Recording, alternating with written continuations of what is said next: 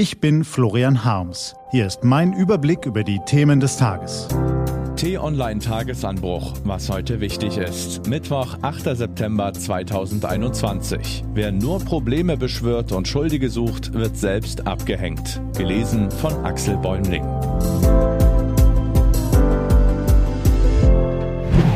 Deutschland sitzt in der Falle.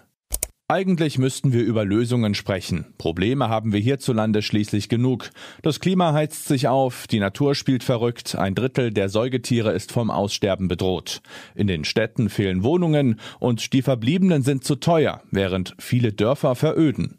Jeder sechste Bürger lebt in Armut, so viele wie noch nie seit der Wiedervereinigung. Die Schulen bereiten Kinder nicht genug auf das Arbeitsleben in der digitalen Welt vor.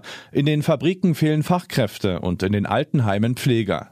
Behörden bis hinauf zur Bundesregierung kämpfen mit analoger Zettelwirtschaft und immer mehr Menschen haben den Eindruck, die Entscheider verstünden die Nöte der kleinen Leute nicht mehr. Die exportabhängige Wirtschaft muss nach der Pfeife der Chinesen tanzen. Und wenn es dann auch noch an irgendeinem Krisenherd auf dem Globus kracht, bleibt deutschen Außenpolitikern wenig anderes übrig, als ihre Überforderung zu beklagen. Probleme haben wir hierzulande genug, und in diesen wenigen Sätzen sind noch gar nicht alle aufgezählt. Woran es fehlt, sind jedoch nicht allein Lösungen. Die sind schwer genug zu finden. Es mangelt vor allem an ernsthaften Debatten über Auswege aus dem zentralen Dilemma unserer Zeit, der Komplexitätsfalle.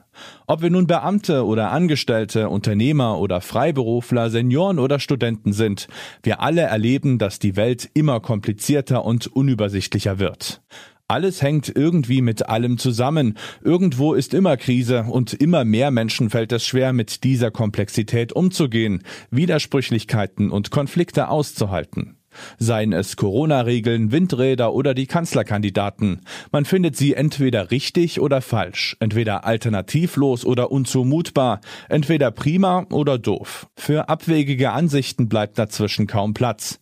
Viele Leute sehnen sich nach Eindeutigkeit. Sie teilen die Welt in gut oder schlecht, in schön oder hässlich, in Freund oder Feind. Ihnen fehlt das, was Sozialwissenschaftler Ambiguitätstoleranz nennen. Das wird zunehmend zum Problem. Eine Gesellschaft, die nicht darin geübt ist, Gegensätze und Unvereinbarkeiten auszuhalten, neigt dazu, alles bis ins kleinste Detail regeln zu wollen. So werden immer mehr Gesetze und Vorschriften erlassen, bis im bürokratischen Dschungel irgendwann niemand mehr durchblickt und jede Eigeninitiative erstirbt. Wenn die Bürger dann auch noch feststellen, dass all die Verordnungen gar nicht fruchten, dass eine Gesundheitskrise das ganze Land erschüttert, obwohl die Pandemiepläne in den Schubladen lagen, dass ein Starkregen binnen Stunden ganze Regionen zerstört, obwohl Wissenschaftler genau vor diesem Szenario gewarnt haben, dann schwindet das Vertrauen in die Problemlösekompetenz des Staates und seiner Vertreter. Probleme haben wir hierzulande genug. Eigentlich müssten wir öfter über Lösungen sprechen. Wann wäre ein geeigneterer Zeitpunkt als in einem Wahlkampf? Tiefgreifende Diskussionen über Auswege aus den Großproblemen unserer Zeit haben jedoch Seltenheitswert. Stattdessen begnügen sich viele wahlkämpfende Politiker, aber auch viele um Aufmerksamkeit kämpfende Journalisten damit, auf Floskelwellen zu surfen und dünne Bretter zu bohren. So genau will das doch niemand wissen, heißt es dann, wenn man nach konkreten Konzepten fragt, wie Deutschland das Kunststück vollbringen will, binnen 24 Jahren komplett CO2-neutral zu werden, wie wir gleichzeitig aus der Kohle und aus der Atomkraft aussteigen wollen, ohne dabei die Basis unseres Wohlstands, der bislang auf dem Export von Autos, Maschinen und anderen Industriegütern beruht, zu gefährden. Irgendwie soll nun ganz schnell alles grün und elektrisch und nachhaltig werden. Das klingt toll. Doch die wenigsten Leute machen sich die Mühe, sich genau anzuschauen, welche gewaltigen Anstrengungen und Umbauten in unserem Land dafür nötig sind. Lieber beschimpft man den politischen Gegner wahlweise als luschi oder linkslastig, lieber echauffiert man sich über irgendwann steigende Benzinpreise und applaudiert den Schlaumeiern, die sie zu deckeln versprechen, weil das im Wahlkampf für fette Schlagzeilen sorgt. Die wiederum empfindet dann auch irgendjemand als Zumutung und schwingt in den sozialen Medien den verbalen Knüppel.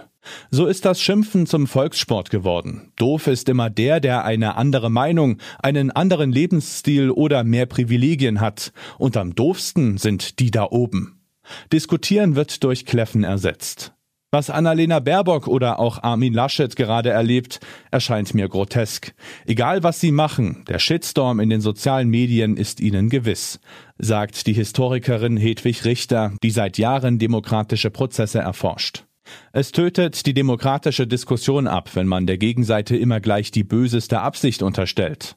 Demokratie ist keine Veranstaltung zur Volksbespaßung, sondern bedeutet harte Arbeit, sagt sie weiter.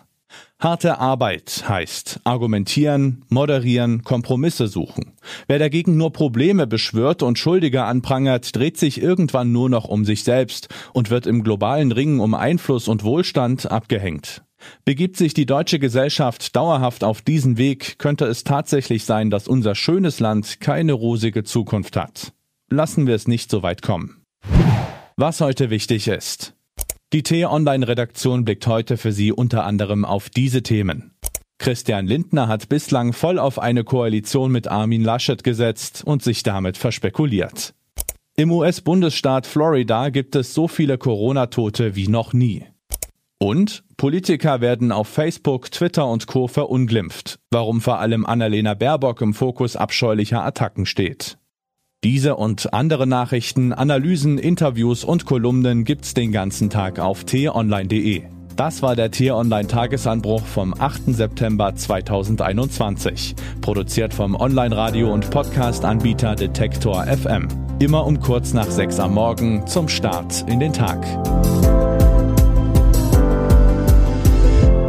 Ich wünsche Ihnen einen frohen Tag. Ihr Florian Harms.